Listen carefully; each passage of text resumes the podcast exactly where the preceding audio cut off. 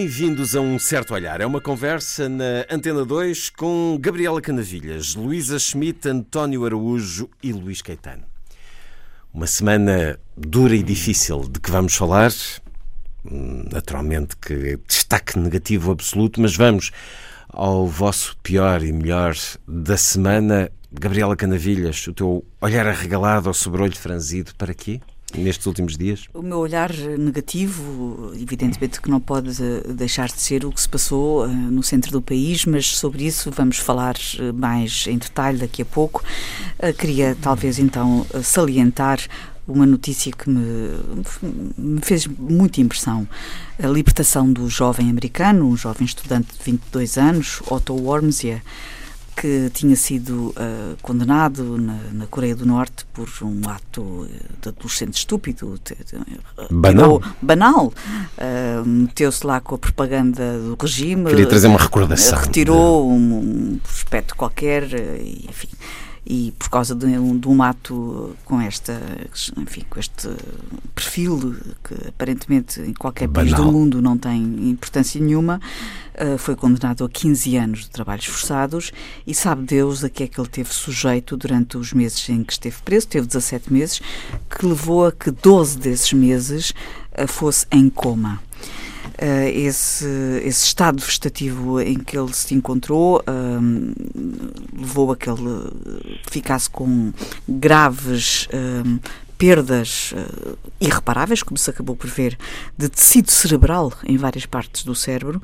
Uh, razões ainda não estão completamente determinadas, nem estão esclarecidas, mas são claramente indícios de que foi sujeito a situações de extremo sofrimento durante esse período. Isto é mais um caso que nos lembra o horror que é este regime de Pyongyang, este regime da Coreia do Norte, que ainda permanece na idade das trevas no que respeita aos direitos humanos e ao Estado de Direito Internacional. Ele foi libertado e acaba por falecer quando regressa à casa.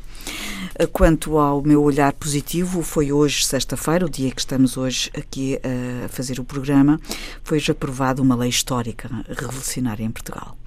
É a lei que obriga um regime de representação equilibrada entre mulheres e homens nos órgãos da administração e fiscalização das empresas do setor público empresarial e das empresas cotadas em bolsa. Equilibrado, um terço pelo menos um terço. deve ter representação. Isto é algo feminina. de absolutamente revolucionário, porque pela primeira vez eh, passa a ser lei obrigatório que as administrações de empresas não públicas portanto as do PSI 20 não são públicas, uh, passam a ser obrigatórias que as administrações contenham um terço de mulheres, o que faz todo o sentido num quadro em que temos 60% de mulheres licenciadas e 60% doutoradas em Portugal e, portanto, não se compreenderia porque é que elas continuam apenas a ser 14% uh, uh, de, de, de, do género feminino que integram essas mesmas administrações. Portanto, é um sinal claramente uh, revolucionário e importante para a afirmação e para a igualdade de género em Portugal. É um dia feliz para as mulheres.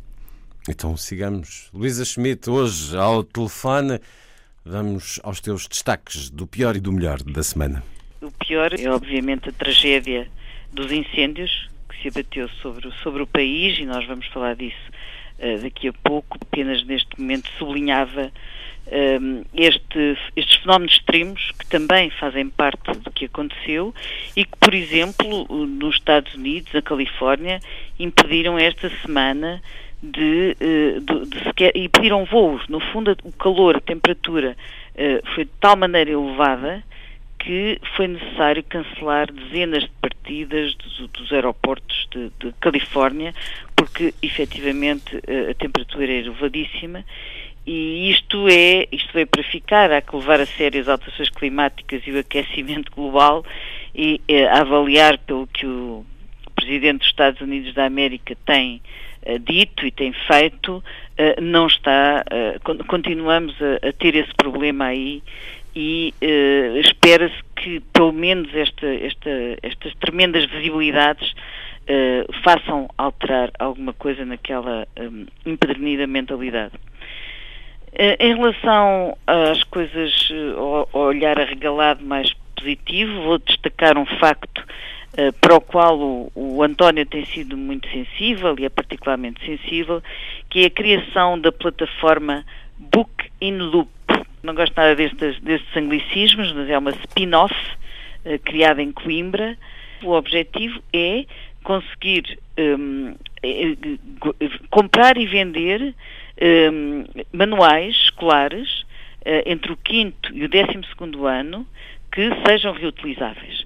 Como é que se faz isto? Através desta plataforma bookingloop.com uh, as pessoas que querem ver, vender os seus livros e, e, que já não precisam deles registram-se, dizem o que é que querem vender, onde é que estão e a, a, plataforma tem processo de comprar com, com, conforto, porque se pode vender nas lojas do continente e da, e do, da outra que eu não me recordo agora o nome, mas que um, podem vender os livros e depois também podem receber, portanto as pessoas podem registram-se na plataforma, depois eh, dizem o que é que precisam e podem e isso também lhes, lhes, é facilitado e o que é que o que é que elas têm que pagar? Têm que pagar apenas 60% desse valor e quando vendem, vendem por 20% do valor. As contas estão feitas e esta empresa que eh, esta pequena empresa que está a começar este serviço, que já começou ano passado como experiência piloto e que agora, agora já tem 12 autarquias a trabalhar neste sentido, eh, eh, diz que pode, pode, pode haver aqui poupança de 3 milhões, 3 milhões de euros em 70 mil famílias. Julgo que este é um, é um passo muito interessante, não só para a reutilização dos livros, não é? para a questão da, da a, a economia circular dos, dos manuais escolares, uh, como é, é, é, extremamente importante que acontece, que esteja a acontecer, e as pessoas podem registar-se ou para vender ou para comprar entre 15 de julho e 6 de agosto. Convém saber isto. António Araújo, olhar arregalado e sobrolho franzido nesta semana. Se não fosse a Luísa recordar a Booking Loop, era só sobrolhos franzidos. Obviamente que numa semana como esta temos nós que sempre referir o, os incêndios em Pedrógão e no, centro do país, mas isso falaremos mais adiante. Uh, um sobrolho franzido também acompanha a Gabriela na, na questão da, da morte do jovem norte-americano, mas gostaria de acrescentar que a Coreia do Norte tem vindo a desenvolver um, uma política de atração de turistas. A Embaixada da Coreia do Norte em Madrid esteve a promover o seu país, o turismo na Coreia do Norte, com o apoio, isto é bizarro, da Organização Mundial de Turismo. Atualmente há 120 mil turistas por ano, é talvez a maior fonte de divisas de um país isolado e a Coreia do Norte espera vir a alcançar números como, dentro de 5 a 10 anos, um milhão de visitantes. Pois bem, isto, isto, é, isto é, algo é, que nos é um deve causar alguma perplexidade, já aqui falámos do turismo do terror e do horror, sobretudo porque sabemos que há até personalidades, como por exemplo o escritor José Luís Peixoto, Exatamente. que conduzem e guiam eh, excursões voyeurísticas, obviamente, voyeuristas, a um país que ele próprio define como fascista. Isto é, está a compactuar com um regime sanguinário que, como a Gabriela bem disse, ainda esta semana provocou uma vítima, bem, deve ter provocado dezenas, mas aquela mais, mais visível, eh, que acabou por chegar aos Estados Unidos e, e morrer em consequência das lesões cerebrais que tinha. Também não posso deixar de, enquanto pai, de franzir o sobrolho há, há, há alguma confusão que tem havido nos exames, sobretudo na prova de português do 12 ano, em que se começou por um, um verso de Alberto Queiro, que tem duas versões. Uh, a primeira estrofe tem duas versões, no sentido em que há o, o, uma que é mais conhecida, possivelmente, que outra. Os alunos conheceriam talvez uma ou outra. Depois foi esclarecido que realmente existem duas versões, mas um gabinete que prepara exames não deveria escolher um poema sobre o qual em relação ao qual existem duas, duas versões escritas. Era melhor escolher um que não suscitasse tantos problemas de haver risco para, para os alunos. Isto, para além do mais, de eventuais questões que se colocaram de professores que divulgaram. Bom, isso, uh, isso, é um crime, não é? Isso é um crime que vai ser investigado e, e que infelizmente tem consequências na vida dos alunos que ainda não sabem se porventura algo lhes irá alterar. Claro, uh, as próximas semanas. alguma incerteza nos alunos, porque fala-se também até na, na anulação da prova de português. Os alunos fizeram a prova de português, agora terem que repetir a prova de português. Uh, o, no exame de geografia também acho que houve um, uma questão, enfim, acho que uh, era necessário ver as regras do como é que o IAV, que no fundo existe para preparar exames, cria estes problemas.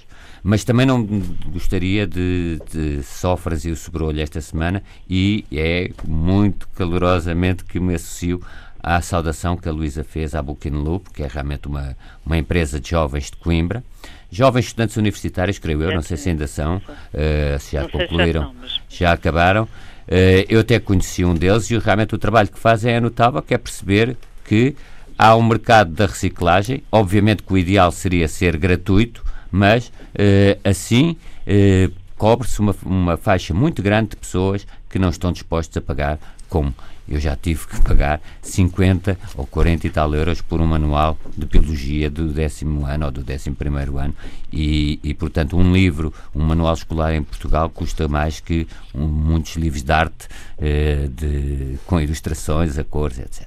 E, portanto, eh, tudo o que surja, quer no domínio da reciclagem, quer no domínio da poupança das famílias, 3 milhões, segundo a Luísa, é muito bom e eh, arregalemos o sobrolho e desejemos que esta campanha da Booking Loop este ano corra ainda melhor que a do ano passado. O ano passado foi fantástica e acho que este ano, tendo aderido a algumas autarquias, pode ser ainda melhor.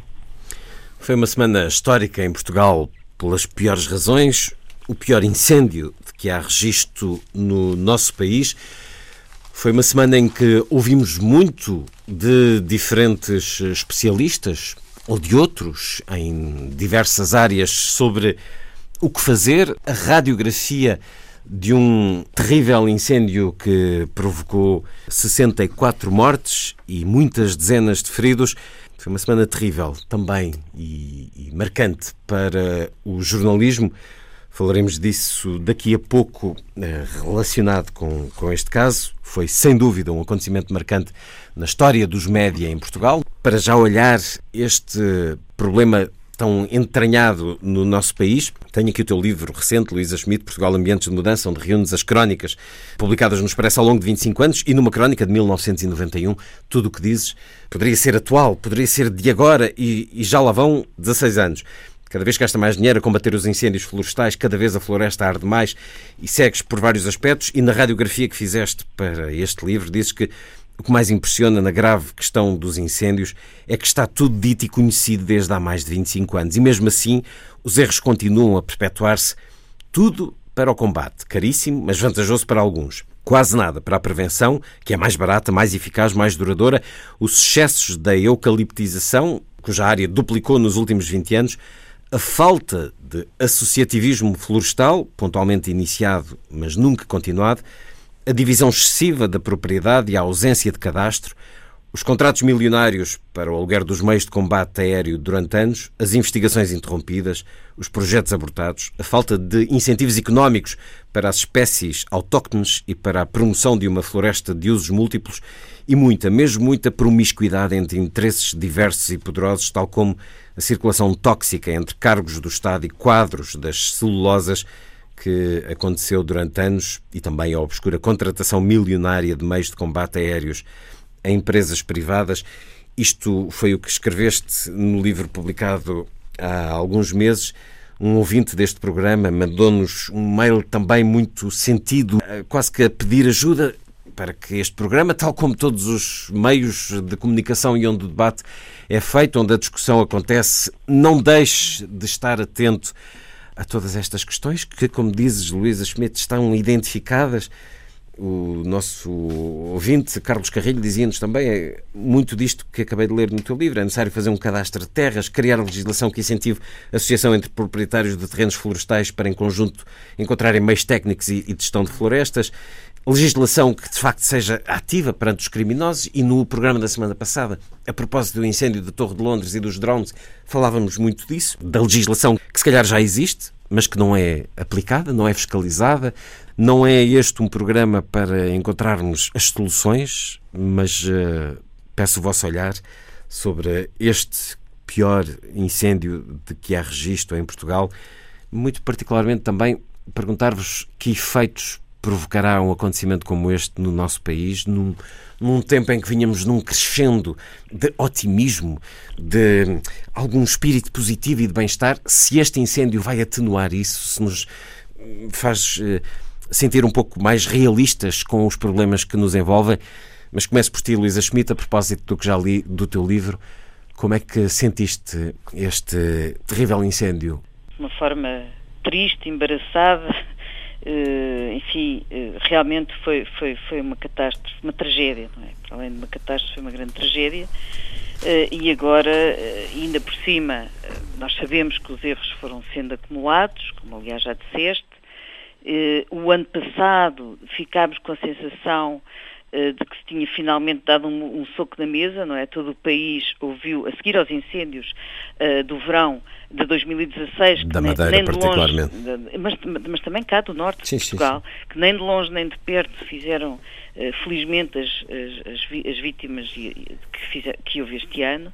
Nessa altura todo o país ouviu governantes e cidadãos dizerem basta, o próprio Presidente da República veio dizer isso e bem, e a minha questão é quantas vezes vai ser preciso dizer basta outra vez, não é? O que é que não aconteceu para estarmos outra vez subitamente no verão passado. Sendo que há medidas e, que precisam de, de tempo de aplicação, não é? É evidente, também não era de um ano para o outro, como é evidente, e avançou-se em algumas matérias, não há dúvida nenhuma que se avançou. Uh, na altura, uh, de, o ano passado, uh, escrevi um artigo, agora esta semana outro, sobre este assunto, um, em que se colocava uma série de questões, não é? Uma delas já foi falada, a questão do, do cadastro, que ela é, ela é fundamental, não, pode, não, pode, não pode deixar de ir para a frente uh, quando temos mais de 500 mil proprietários, portanto, muitos deles sem saber de onde é que, sem sequer saberem as terras que têm, não é?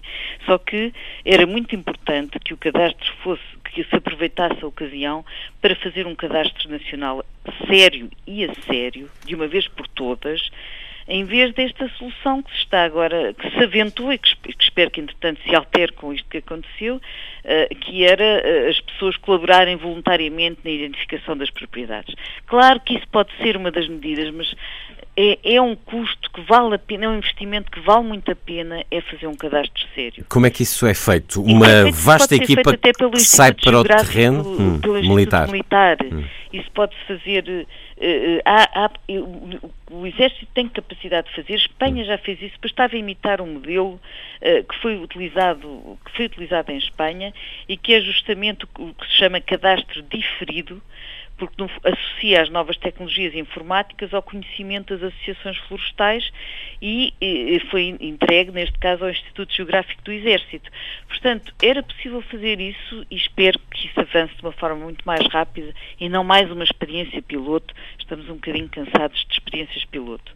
Depois, por outro lado, a questão da, da, dos planos regionais de ordenamento florestal, que já estão discutidos e aprovados, foram, é porque também é desesperante este facto, eh, não é só a política que não se faz, é aquela que foi interrompida. Por exemplo, em 2005 surgiram uma série de medidas importantes nesta matéria, tiveram em, estiveram em vigor praticamente até 2002 e depois, já 2010 e depois foram interrompidas. Portanto, mas isso já tinha acontecido anteriormente. Portanto, há aqui uma, um para-arranca que é inaceitável deste ponto de vista, porque este é um dos grandes problemas do país. Quando eu dizia os planos regionais de ordenamento florestal, que foram discutidos e aprovados em 2005, que estavam neste momento, uh, em, que, estão, que estiveram em revisão, têm metas uh, muito muito precisas sobre o que plantar e onde, pronto, por aí fora, isso tem que ser revisto e restabelecido e tem que, tem que haver uh, continuidade neste tipo de planeamento. É? Por outro lado, um, a questão uh, realmente de não, de, a questão do, do, do eucaliptal, de, do excesso dos eucaliptos. Reparem, não é, o país tem que ter eucaliptos, como é evidente, e ainda bem que os tem, porque temos, uh, desse ponto de vista, eles são uma, uma, floresta de produção importante. E o que é curioso é que os, os eucaliptais das celulosas nunca ardem, porque estão bem ordenados e estão bem cuidados. O problema é a forma fragmentária como se deixa plantar eucaliptos por todo o lado.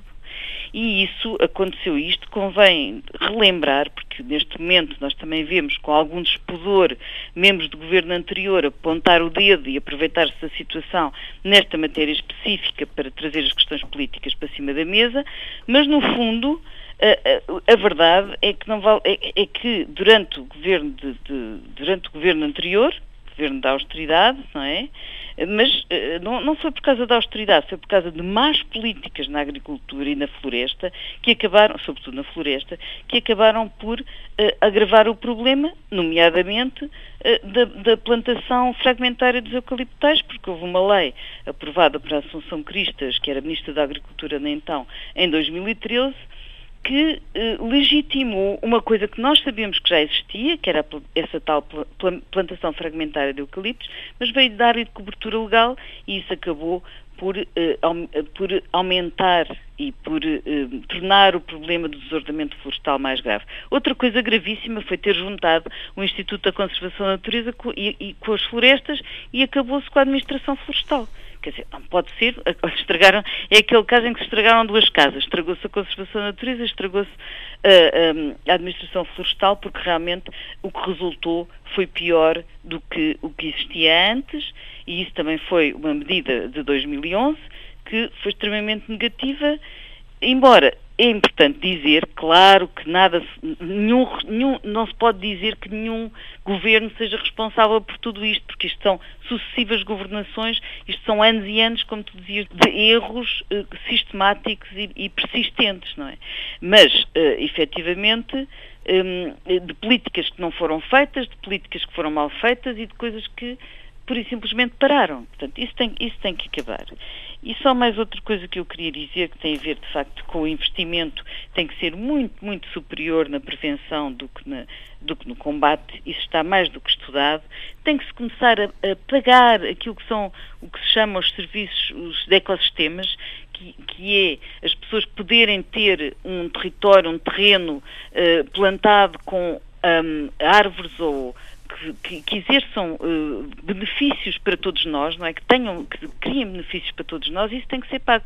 É evidente que o Estado tem que intervir mais quando nós temos também uma população idosa, muitas vezes sem dinheiro, que não sabe como é que há de gerir tem que se substituir a essas pessoas que não têm rendimentos é para mandar ser, limpar. Não é? Tem que ser, não se pode estar a obrigar as pessoas a fazê-lo, mas o que é facto... O Estado, nomeadamente é, as câmaras também. Nomeadamente as, as câmaras, mas as câmaras também estavam com alguns problemas, porque, por exemplo, nos últimos anos não puderam também dar pareceres positivos ou negativos sobre as plantações. Portanto, havia aqui uma série de problemas uh, que as câmaras também não conseguiam resolver sozinhas. Não é? Isto tem que ser uma coisa concertada. É a altura de deitar mãos à obra, de fazer o balanço e de não deixar a coisa uh, e continuar desta maneira. E, e, este, é, e este é o momento certo, quer dizer, o Primeiro-Ministro já o disse, o Presidente também, e convém que, que não se deixe eh, que não se deixe passar mais, mais tempo. Gabriel, achas que depois de algo com esta dimensão, de facto, o país vai mobilizar para mudar, para seguir, para agir naquilo que é preciso fazer?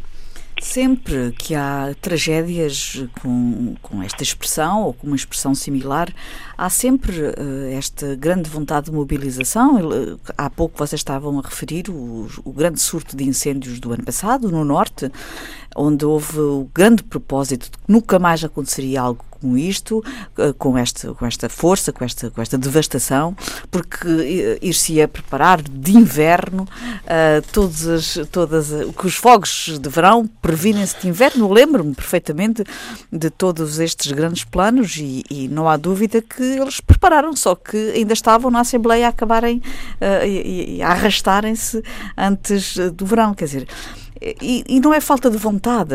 Mas Há sobre aqui... esse aspecto particular da Assembleia, arrastarem-se. Arrastarem-se arrastarem porquê? Porque entre os dois principais partidos, o PSD e o PS, uh, ah, continua a haver uh, um... Temos ias, inflexibilidade. Tem, temos ias inflexibilidade. Bom, e as coisas é, é, é, uma, é uma irresponsabilidade enorme que tem que ser tem que ser reconhecida aos dois maiores partidos porque, uh, é... não há aqui uma partilha de bem comum de noções comuns para um o bem não é o que é para outro eu vou dar o exemplo, há pouco eu, eu, salientei o mérito da aprovação desta lei sobre a equidade de género nas empresas. Até à hora da contagem de votos, estávamos a contar espingardas, convencidos que a lei não passava, porque o PSD avisou que não ia votar, que ia votar contra. E, portanto, estavas a contar cabeças para saber se a lei passava ou não. Houve sete deputados do CDS que votaram favoravelmente. Em retaliação por causa da Teresa Moraes não ter sido eleita para, para o cargo a que ela foi proposta e que não foi eleita. Repara, uma retaliação. E no momento da votação, o PSD absteve-se. Portanto, é, são estes jogos políticos. Eh, eu não estou aqui a acusar o partido A, B ou C. Quero dizer é que esta, esta matéria legislativa relativa a este, este, este assunto, que é tão importante, arrastou-se por causa de confrontos e diatribas entre os dois maiores partidos que fazem, a, a, que no fundo decidem a, o destino das votações. Mas queria só dizer, relativamente tudo quanto, subscrevo evidentemente tudo quanto a Luísa disse, uh, e não sou sequer a pessoa indicada para dizer nada de muito mais substancial relativamente a esta matéria, a não ser aquilo que tem sido mais que repetido e que gostava apenas de salientar um ou dois detalhes, nomeadamente a questão da limpeza. Nós sabemos como temos uma propriedade, a nossa tipologia de propriedade é uh, pequena. As, uh, são pequenos, pequenos uh, enfim, como se diz, pequenas propriedades. E, portanto, às vezes há uma desmotivação, isso foi-me relatado por algumas pessoas, há uma certa desmotivação na limpeza, porque se no centro de uma serra há uma determinada propriedade em que o proprietário limpa, de que é que serve aquela propriedade? Está limpa se as que estão à volta não estão. Porque a força de um incêndio com esta, com esta natureza não vai poupar aquela propriedade pelo facto de ela estar limpa, porque uh, uh, todas as outras que a circundam são suficientemente anulam, essa anulam limpeza. a limpeza dessa, dessa, dessa, dessa propriedade limpa. Isto é um aspecto. Outro é é necessário que o governo tenha força e coragem para e vai ter agora com esta com esta com esta as alterações legislativas para para interferir na gestão privada, na propriedade privada. E reparem, se no espaço urbano, uma propriedade privada, nós temos que ter a autorização das autoridades para construir algo, quando queremos construir uma, uma, uma, uma varanda, Fechar uma, varanda uh, uma garagem, mais um, um, piso na nossa casa, se nós temos que ter autorização, porquê é que no espaço florestal não temos que ter autorização para decidir qual é o tipo de árvores que vamos plantar? Se Ainda por cima, estamos num país onde, onde o perfil das, da, da nossa situação, da nossa natureza, é altamente inflamável por sermos um país onde no, no inverno chove bastante o que, e, e, que faz com que quando vem a primavera eh, há logo uma florestação rápida e portanto torna-se altamente inflamável quando chega o verão que é extremamente seco.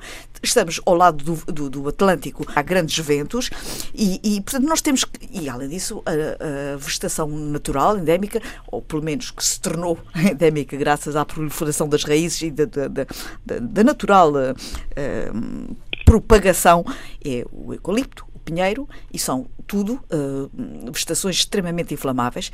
Por termos estas condições tão particulares, devia haver uma obrigação de autorização para saber o que é que plantamos. Eu vi fotografias uh, que me impressionaram muito. 2013. Eu vi fotografias, Luísa, ou só, eu vi fotografias que me impressionaram imenso de serras inteiras queimadas e uma propriedade que era circundada por carvalhos completamente uh, protegida do fogo, Exato. só porque tinha carvalhos à volta. Exato. E, portanto, devia haver uh, obrigação de quem quer plantar árvores ter uma autorização e tem que dizer quais são as árvores que quer plantar, para, em conformidade com a tipologia, com as características daquele espaço, haver um parecer para qual é a árvore mais adequada para a proteção coletiva, uhum. porque deixa de haver aqui o interesse privado, passa a ser o interesse coletivo. E uma lei que obriga a cortar, se for caso disso, ou se assim for entendido. António, seu olhar sobre o que aconteceu esta semana, na perspectiva de algo que continua e se mantém e se repete, e é um ciclo terrível em cada verão. Sempre que acontece uma coisa destas, e não me refiro apenas aos incêndios, mas um, um fenómeno destas dimensões, há quatro coisas que ocorrem em Portugal são todas elas bastante curiosas. A primeira é que os opinion makers tornam-se imediatamente especialistas naquilo que está em, em causa e, portanto, esta semana proliferaram os especialistas em incêndios, fogos, Eu etc. comecei a fazer uma manifestação de Exatamente, claro. dizer que não é. Mas há que dizer que, de facto, eu ouvi gente que sabe do que Claro, está a ainda falar. ontem Sim, nos sim. microfones da Antena U, o professor Jorge Paiva fez uma, uma intervenção onde falou de tudo o que a Luísa E, e falou. a própria de- Luísa, que de- acabamos de claro, escutar, claro, tem uma- uma- um conhecimento muito forte Exato. disto, mas há O que Estou a outros. dizer é especialistas instantâneos. Instantâneos. em- isso é o primeiro efeito. O segundo, que também é relativamente admi- que é admirável, que é sempre uma corrente de solidariedade muito grande, mas que eh, normalmente eh, desvanece dispersa. ao, ao- ao fim de. e muitas vezes até caótica, mas enfim, não interessa, mas que, que é uma pulsão natural dos portugueses. A terceiro efeito é sempre o ajuste de contas entre hum, partidos e politização, se foi este o governo ou foi o anterior. Isso, e o quarto efeito é uh, os mídia competirem no sensacionalismo ou na, na- na exploração, nem todos, obviamente, mas na exploração disto. De- dito uh, o que acabei de dizer, há aqui um problema que realmente o Luís referiu, que é o país viu-se confrontado com a sua própria realidade. Não interessa dizer que vivia noutra realidade, isso não, não, não, não- nem fazer daqui qualquer ilação política, mas a realidade do país é esta: 74% da nossa população aglomera-se no litoral em apenas 74% em 2,4% do território. Portanto, nós temos 74% das pessoas a viverem em 2,4% do território. No restante, na restante parte do território, portanto, Portugal é um país quase totalmente rústico. 94% da área de Portugal é rústica. Mas rústica não no sentido rural, não no sentido de ser aproveitada para atividades agrícolas ou eh, agro, pastoriz, como agora se diz. É que 23% do Portugal rural é composto por matos incultos. E mais ainda, e aí entra a questão do cadastro. Não sabemos a quem pertence cerca de 20% do nosso país. Isto é, eh, nós, 20% do território nacional é constituído por terras incultas, boa parte delas sem dono conhecido. Estes dados foram, eh, constam de um, de um estudo do engenheiro Rodrigo Sarmento Beires, o cadastro e a propriedade rústica em Portugal. E, portanto, há aqui um problema estrutural que tem a ver com já há muitos anos, a Luísa se calhar lembra-se do Portugal, país macrocéfalo, um, um, um país. Portanto, esta tendência para a desertificação do interior eh, é talvez a causa mais nítida do, do se quisermos, do, do- dos incêndios e, e tudo mais. Claro que depois há outros problemas. A Luísa, por exemplo, eh, talvez não tenha referido um que ontem o Jorge Paiva referiu, que é a extinção dos guardas florestais, que eu acho que Sim, sim, sim, tem a ver com a administração florestal. mas, mas ó Luísa, eh, corrige-me se estou enganado, acho que não vem desde 2011. Não, não, esse é muito anterior. Os guardas florestais é anterior. Muito anterior. Os guarda-rios, não é? Que Exatamente, a extinção dos guardas florestais e dos guarda-rios deve ser eh, de, é, é, depois de 25 de abril, mas deve ser 78 ou 80, não Ou sei. anos 80. Ou anos 80, pronto, uma coisa assim. Portanto, há depois uma série de causas. Agora, o problema estrutural é a configuração do país, de um país desertificado eh, e, e o- o- não por acaso, eh, as, eh, vemos estas aldeias do interior, sobretudo idosos, não é? E um país que não se conhece a si próprio, no qual 20% do território, repito, não se sabe a quem pertence. E, portanto, a urgência do, do cadastro, eu acho que se um, o governo e com a colaboração da oposição levasse a cabo o cadastro, já, já isso era uma grande eh, vitória e uma grande, se quisermos, homenagem às vítimas desse incêndio. Claro que depois há todo o resto a fazer, eh, mais espécies autóctones que são menos inflamáveis, eh, Sim, tudo mais obviamente, mas o, o- eu confesso que tenho algum cepticismo em que seja possível resolver tudo. Eh, claro que isso é anunciado agora no imediato, mas depois as coisas eh, vem a chuva e as coisas passam. Mas se isto fosse uma razão, não apenas por efeitos de combate aos fogos florestais, mas também até por razões fiscais e, e, E do todo- ordenamento do território, sim, na sim, sim. totalidade. o do facto de do quase um quarto de Portugal não se saber a quem, quem pertence eh, é, é- e, e desconhecermos. Mas não há, não há é, razão é, nenhuma. A Luísa falava na questão do cadastro militar e nós falámos da questão não, dos já, militares já no tentou, apoio ao, ah, no apoio ao incêndio, quando fizemos o programa no Teatro da Trindade, e viu-se agora como eles participaram e poderiam se calhar ter participado mais. já se ensaiou o, o cadastro, já, já foi coberto cerca de um terço do país há muitos anos, sobretudo Bom, avançando do dois. sul para o e norte. Faltam dois terços. Não? É? Sim, avançando do sul para o norte, mas, isso começou-se. Mas, mas, começou, há outros números é importantes, caro, António. Há outros números importantes que, que, acho que também ajudam a explicar, que é Portugal é o país da Europa que tem perdido mais áreas florestal útil. Sim, sim, sem apesar, dúvida. não é?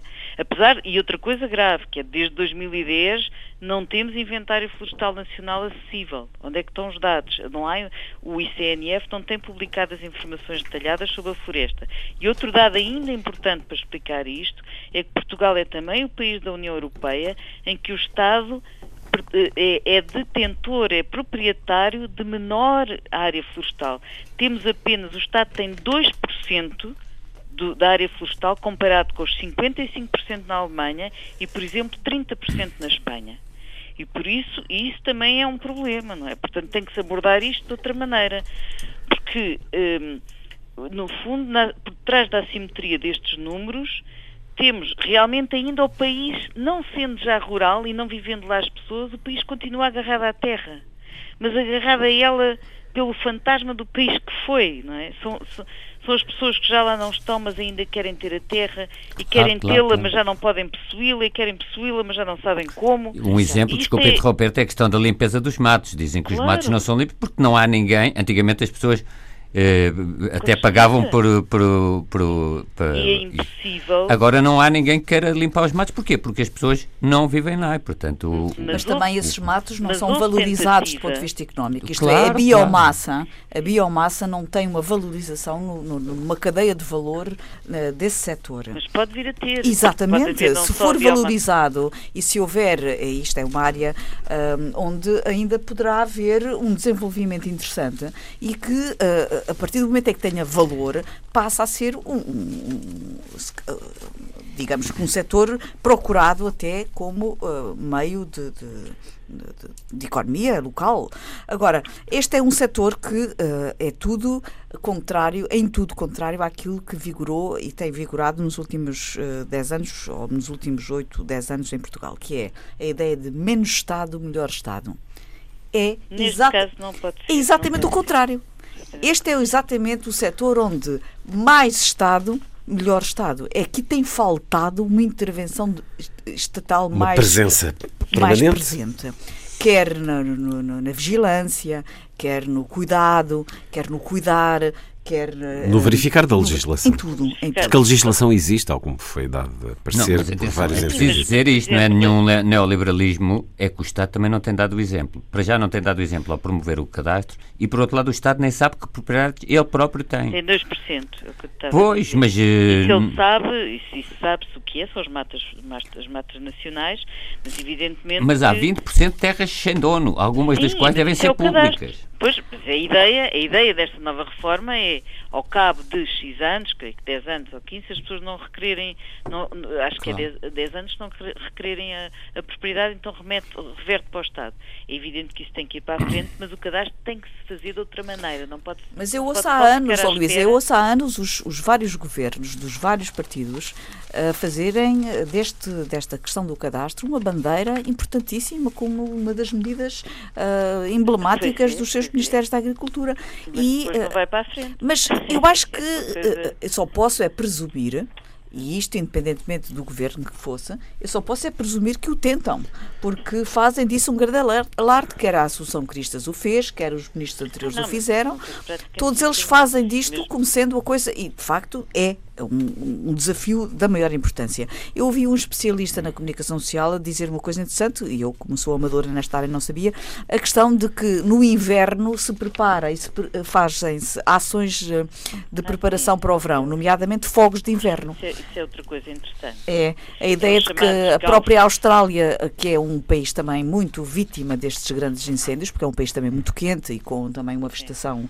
com estas características assim parecidas com as nossas, em algumas áreas, de inverno, uh, fazem fogos propositados para fazer com que a combustão, ou para se verem livres da, daquela matéria combustível, uh, em fogos Queimadas? controlados. Isso, isso, é chamada, isso é a chamada técnica do fogo controlado. Aí está uma outra medida daquelas que eu falei, que em 2005 foram criadas. Nessa altura dirigia a Administração Florestal o, o silvicultor Francisco Rego, que é de facto uma pessoa com uma visão muito interessante para isto, lançou a Estratégia Nacional das Florestas, lançou o Plano uh, de Defesa contra os, os, incêndios florestais, nessa altura tomou uma série de medidas e essa também, que são os grupos de análise e uso do fogo, esses galvos, que aplicam no inverno a técnica do, fogo, do fogo controlado para reduzir a carga térmica e no verão realizam, realizavam fogos táticos no combate aos incêndios. A ideia de que o fogo combate-se com o fogo, não é? a dizer, exatamente.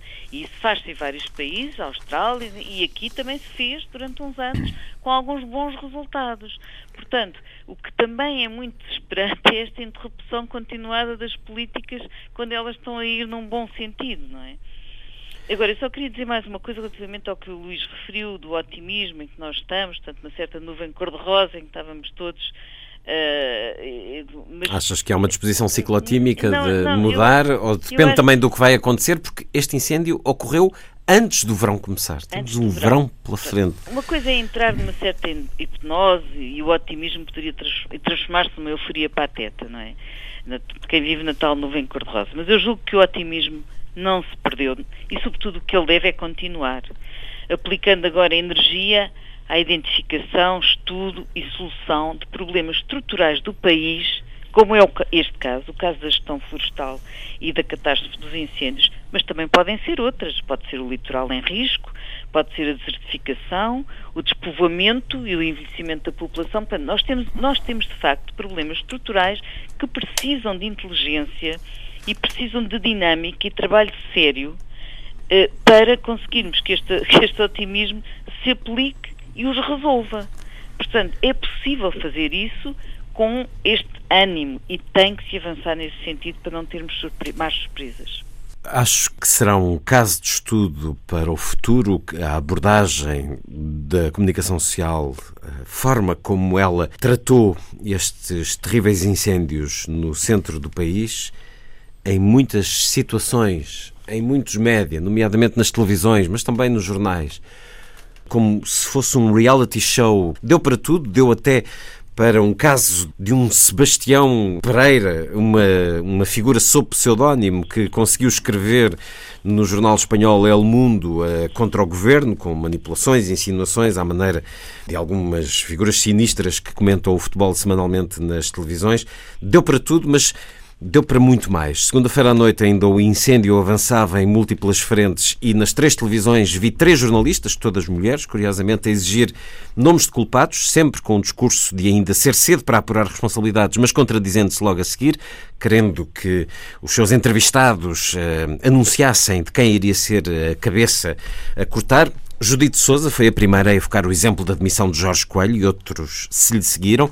Judite Souza que fez um direto, uma reportagem que ficará como exemplo de mau jornalismo para quem ainda queira seguir nesta profissão. Vi um repórter trêmulo a atrapalhar uma família que procurava deitar os últimos baldes de água sobre a casa enquanto a GNR os empurrava para carros que os levassem do fogo ali mesmo à beira.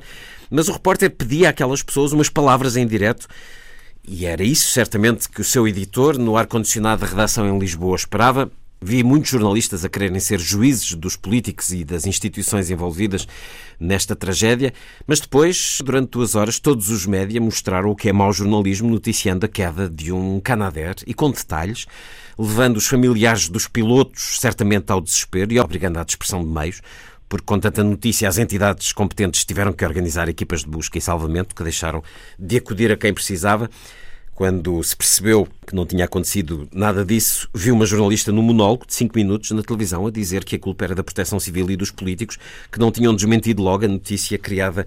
E vi outros jornalistas a dizer que todas as regras do bom jornalismo tinham sido cumpridas, mas que tinha havido um erro o que me faz recomendar, eh, vejam a série da Newsroom, uma série extraordinária, onde há no centro essa questão da dupla confirmação com fontes credíveis de uma notícia, e o bom jornalista não a dá enquanto não tem a segunda confirmação, mas uh, o jornalismo uma vez mais, voltou a agir sobre o jornalismo, a comentar o jornalismo. Ferreira Fernandes escreveu sobre jornalismo com U a propósito do caso deste correspondente que vem não se sabe de onde, uma figura inventada que o El Mundo acolheu em Espanha. Paulo Baldaia perguntou para que servem as perguntas no Diário de Notícias. Quem pergunta quer saber, mas a um jornalista não basta lançar perguntas para o ar. Convém que se pergunte a si próprio se fazem sentido as perguntas que tem para fazer às fontes, porque quantidade de perguntas somos todos capazes de fazer. E depois, dizia, as perguntas na boca de um jornalista não servem ou não deviam servir para uma informação espetáculo que em nada dignifica a profissão. O que há assim de tão útil para perguntar a um homem que se salvou, mas viu morrer a mulher e as duas filhas? O senhor terá respondido de livre vontade, mas era também de livre vontade que os jornalistas se deveriam abster de fazer pergunta a uma pessoa nestas circunstâncias. Eh, estará a falar, nomeadamente, da capa, de uma capa do Jornal Público, com um homem que assim foi, mandou a família para a estrada para se salvar do fogo e a família morreu, e foram muitos aqueles que foram à procura desse homem. António Guerreiro, no Público, faz também uma, um texto de grande reflexão sobre a dignidade do jornalismo que não existiu neste caso. E depois tenho aqui à minha volta, porque recebemos aqui na, na RTP, o Correio da Manhã, que todos os dias da semana e não é caso único, há que dizê-lo. Os jornais, até de referência, nomeadamente ingleses, põem as fotografias de mortos, das crianças, dos jovens, das famílias inteiras. O Correio da Manhã tem-o feito toda a semana, fê-lo toda a semana. Na sexta-feira, por exemplo, já não o põe na capa, mas põe uma página inteira dentro com as fotografias das crianças que morreram, dos jovens que morreram, das famílias que morreram. O Jornal de Notícias tem, tem esta capa com uma fotografia de família, todo, todo o tamanho da, da capa. Aqui vemos dois bebés e o, o casal. Isto é jornalismo, Gabriela entre as, as, citações que fizeste do Paulo Baldaia, recordo-me de uma frase dele nesse mesmo artigo que, eu, que achei particularmente interessante, que é uh, que o trabalho que fazemos mede-se melhor pelas respostas que obtemos do que pelas perguntas que fazemos. Uh, eu acho que isso uh, responde um bocadinho à tua pergunta essas, essas fotografias não, não, não são respostas. São exploração? Não são respostas, porque aquilo que o jornalismo pretende é obter respostas. E aquilo que uh, um jornalista procura uh, com as suas perguntas é obter respostas. Portanto, se não há respostas, uh, não há jornalismo. E o jornalismo não pode ser só perguntas. Perguntas são artigos de opinião. Perguntas são questões que se levantam, são questões que. É, é, é, é, não é reportagem. Pergunta não é reportagem. É também, eventualmente, jornalismo, mas é noutra categoria. Reportagem é resposta. Estas fotografias não são resposta. Uh, são exploração de dor, é o jornalismo espetáculo, à custa de dor. E, e, tem a ver com este clima desenfreado em que nós já que nós já abordamos aqui muitas vezes, o clima desenfreado da, da venda dos jornais. E, e, só existe porque as pessoas compram. E só existe porque as pessoas veem, só existe porque as pessoas gostam de assistir. Há um voyeurismo uh, que alimenta este tipo de jornalismo. E esse voyeurismo uh, acaba por alimentar os diretos. E quanto a isso, gostava de dizer que uh, o excesso de diretos é responsável pela maior parte dessas abomináveis reportagens que aqui referiste. O excesso de diretos não permite a triagem, não permite que os editores façam os seus trabalhos, não permite uma seleção que depois construa uma narrativa com lógica o direto, mandar o jornalista para a frente uh, da fogueira, do, do, incêndio, para a frente de uma circunstância que ele não controla, para manter no ar, para manter no ar uma excitação do momento, o excesso direto que demora horas e horas, com vários diretos a acontecer nas várias televisões ao mesmo tempo.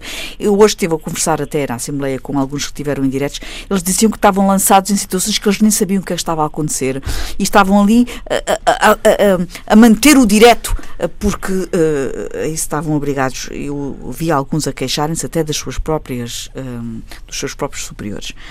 Uh, e, portanto, é o excesso direto uh, que, uh, comanda, que comanda o jornalismo. E isto só existe, meus caros, porque as pessoas estão a ver. quando deixar de haver espectadores, consumidores, gente que compra este tipo de, de, jornalismo, se calhar as opções dos editores passam, passam a ser outras. Sendo que este tipo de jornalismo foi um jornalismo generalizado nesta abordagem, e há quem escreva também não matem o mensageiro, ou o jornalismo é absolutamente fundamental, claro que é, e é por isso que o criticamos, porque o jornalismo fundamental está-se a perder, ou não?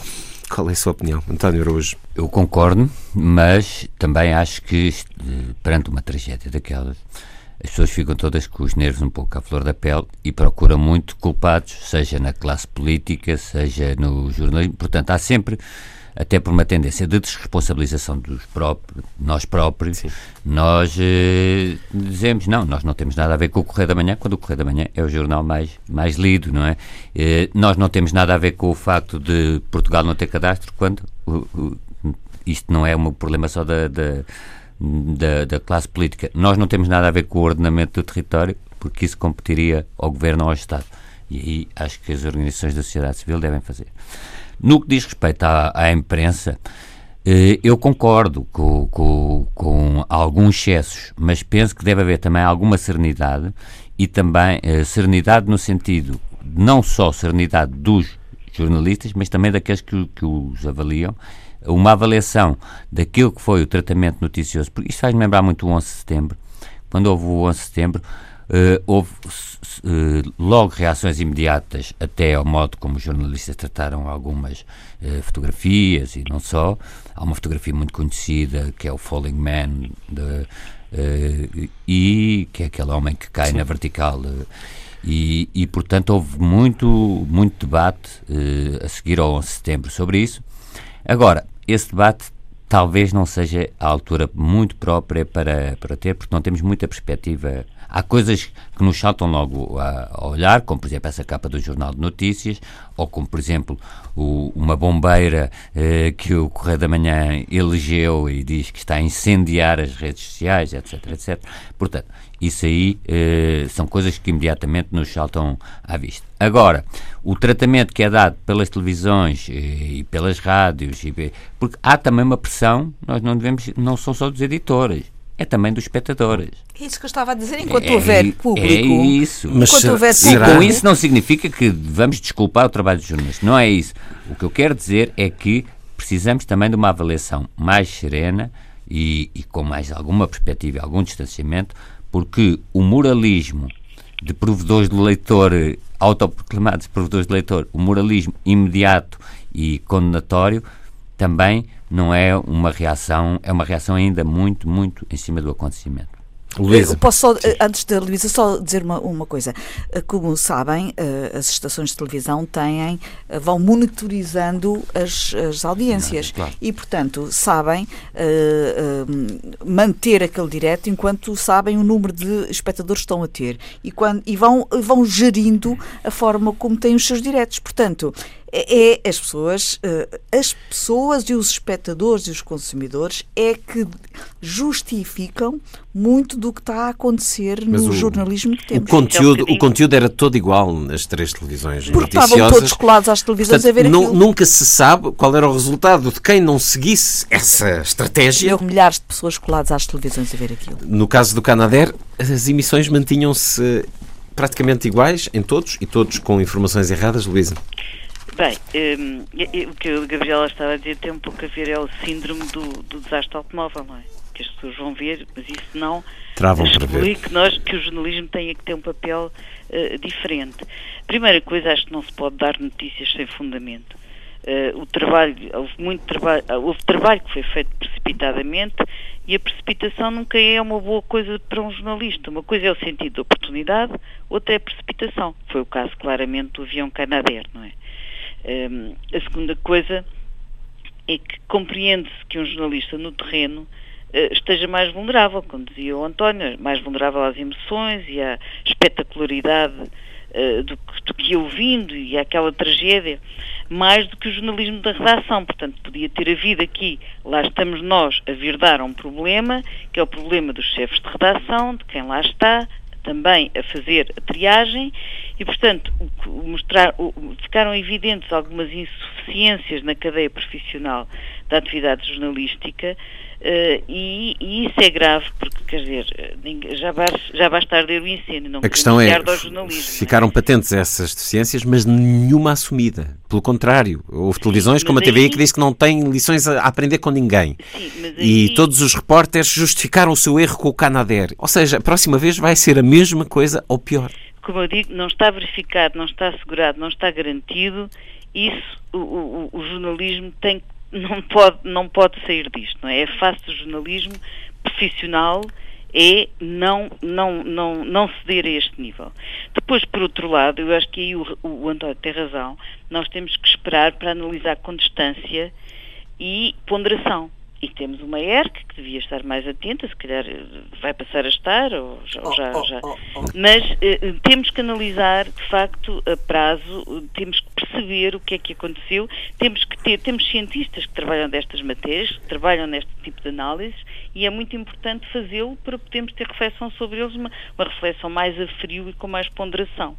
Eh, mas isso não retira o facto de, efetivamente, ter ficado evidenciada uh, essa, muitas das insuficiências e uh, da cadeia profissional e voltamos àquilo que nós uh, tanto temos falado aí, os editores, os chefes de redação, são figuras fundamentais, seja nas televisões, seja nos jornais. Independentemente do que se perceba e do que se entenda e das reflexões publicadas, Luísa, o novo reality show está preparado para a próxima tragédia que acontecer no nosso país, a avaliar pelo que sucedeu neste caso. Isso é deontologicamente Vamos... reprovável, já sabemos do ponto de vista deontológico e o respeito que se deve aos, às pessoas que faleceram e às pessoas que sofreram, e esse deve estar acima de tudo. Portanto, é preciso cautelar a decência, não é? António Araújo, damos uma sugestão. Chegamos ao fim do nosso programa eu, de leitura. Eu recomendaria um livro de ensaio, ou não, de não ficção, e um livro de grande ficção.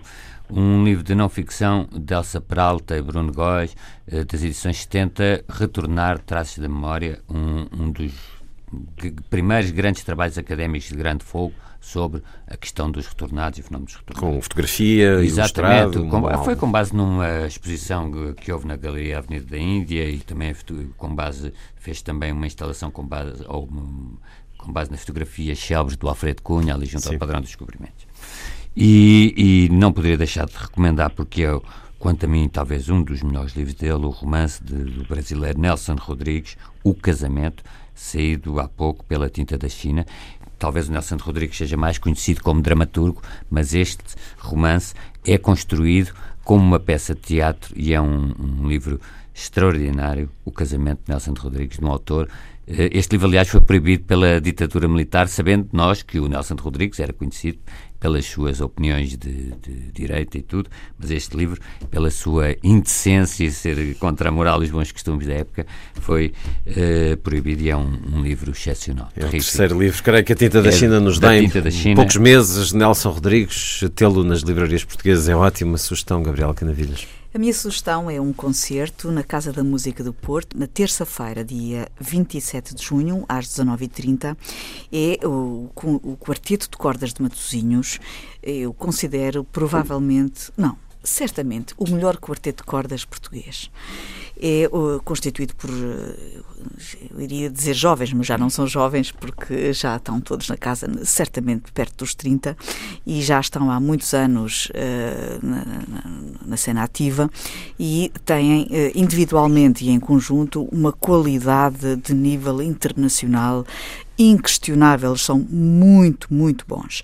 E vão fazer um programa de Beethoven e Grieg, que é exatamente o mesmo programa que a Guilhermina Sugia fez uh, quando tinha 15 anos e se despediu com o quarteto que tocava na altura, o quarteto Moreira de Sá, para ir uh, estudar para a Alemanha.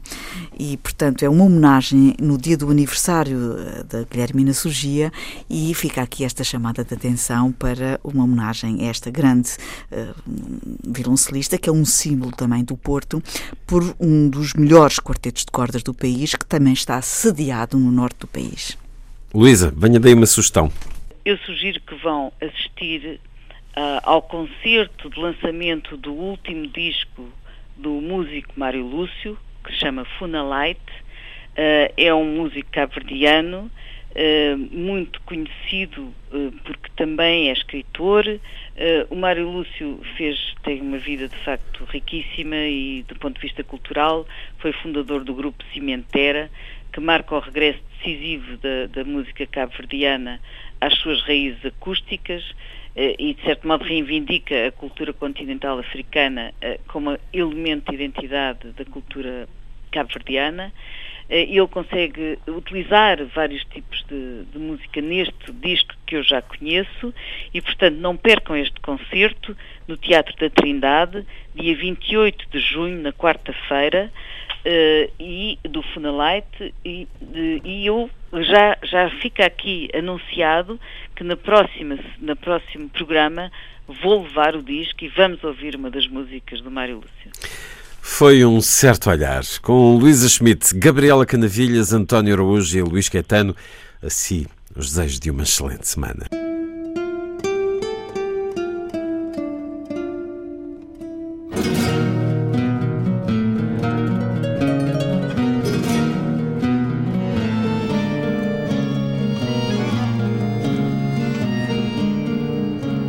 Um certo olhar.